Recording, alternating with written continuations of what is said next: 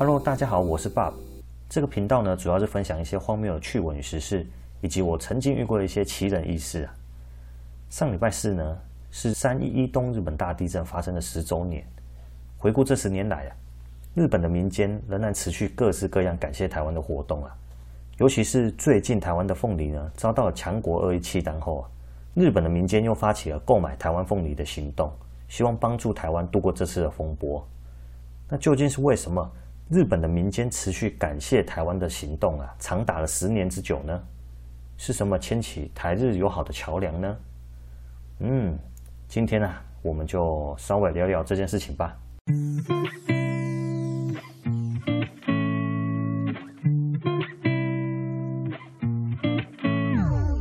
首先呢、啊，先让我做个简单的背景介绍。三一大地震呢，是在十年前，二零一一年的三月十一号啊。在日本东北地方的外海发生了规模九点零的大地震呢。这个地震呢，是日本有观测记录以来最大的地震，而且呢还导致了高达四十点一公尺的大海啸向日本的东岸袭来啊。那这个海啸的高度呢，大致上是怎么样的概念呢？如果以一层楼三点五到四公尺来说，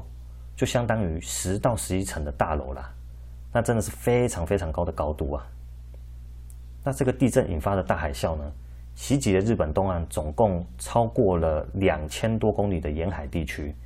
有些地方呢，甚至受到了毁灭性的冲击啊。这场天灾大部分的罹难者啊，其实主因也就是被海啸卷入水中溺毙而导致的。另外，当时真的是祸不单行啊，地震呢也引发了后续一连串的灾难，包括大面积建筑物被夷平啦，交通中断啦。土壤异化啦，以及福岛核灾等等，使得日本面临大范围啊、长时间的经济与民生活动的瘫痪。这场地震呢，可以说是日本有史以来最严重的自然灾害之一。光罹难人数与失踪人口便达到了一万八千多人。因为这场灾难啊，影响的地幅相当的辽阔，受损的程度也非常严重，所以各国呢一收到消息啊，纷纷展开支援，在第一时间开始了人道救援行动。那当然啦。台湾也是不例外的，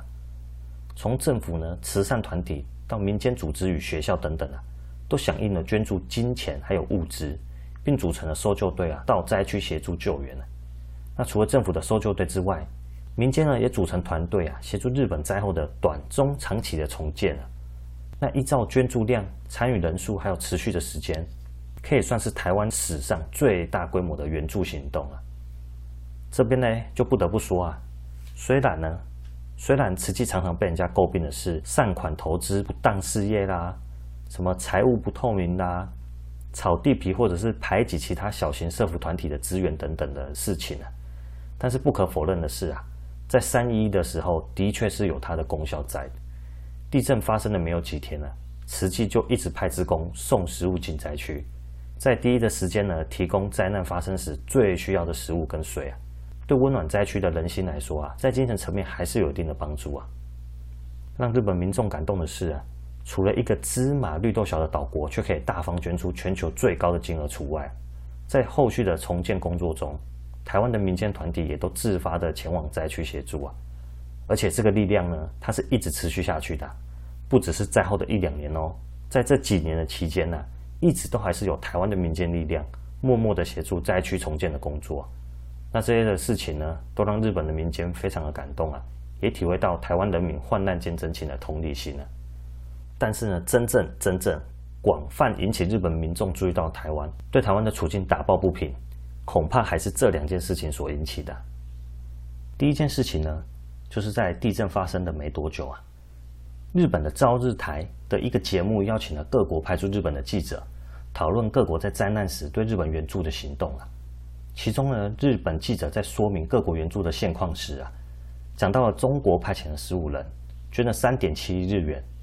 当场的中国记者呢，孔健就插嘴说啦：“台湾是中国的一部分，加上台湾的捐款，早就超过了一百亿日元了，是捐最多的啦。”那日本的记者呢，当然马上反驳回去啊，不同意这样子的说法。在节目里呢，就跟中国的记者两个人啊，出现言语上的争执啊，一直嘴来嘴去啊。这件事情呢，也一度在日本的论坛上啊讨论开来，也造成许多日本的节目开始在讨论台湾国际地位的问题啊。那第二件事情呢，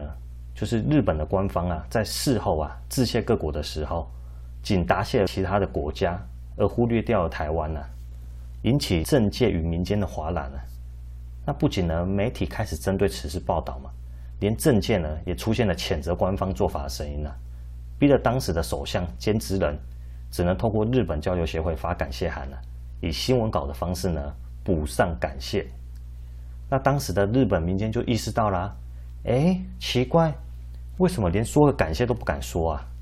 啊、原来是担心引起某一个国家的抗议呀、啊，所以才会故意忽略。因此呢，民间就决定，政府不敢说，就由我们来说吧。就这样，民间开始自发以不同形式的行动啊，感谢台湾了、啊，包括了使用脸书啦、推特啦等等的这些社群媒体，或者是集资啊，在台湾的报纸刊登感谢函呢、啊。媒体呢，跟演艺圈呢，也同时做了介绍台湾的节目，以及提及台湾的现况啊。那就在全国一连串的行动下，